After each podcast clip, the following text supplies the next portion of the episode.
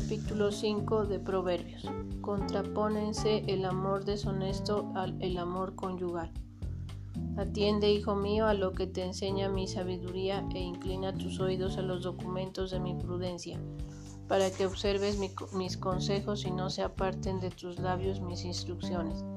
No te dejes llevar de las lisonjas de la mujer, porque los labios de la ramera son como, una, como un panal que destila miel y son más suaves que el aceite de sus palabras, pero sus dejos son amargos como ajenos y penetrantes como espada de dos filos.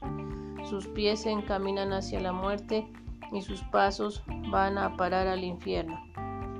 Andan descarriados, incierta e incomprensible es su conducta.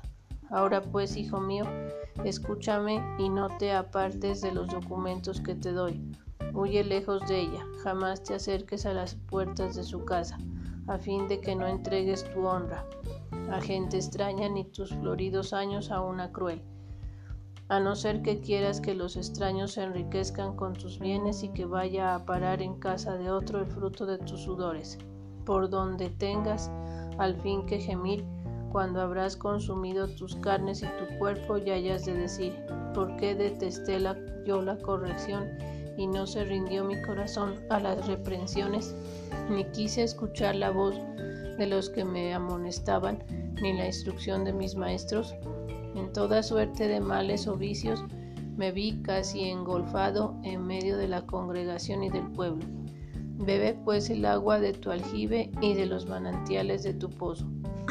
Rebosen por fuera tus manantiales y espárzanse tus aguas o tus hijos e hijas por las plazas. Sé tú solo el dueño de ellas y no entren a la parte contigo los extraños. Bendita sea esa tu vena de aguas. Y vive alegre y contento con la esposa que tomaste en tu juventud. Sea ella tus delicias como hermosísima sierva y como gracioso cervatillo. Sus cariños sean tu recreo en todo tiempo. Busca siempre tu placer en su amor.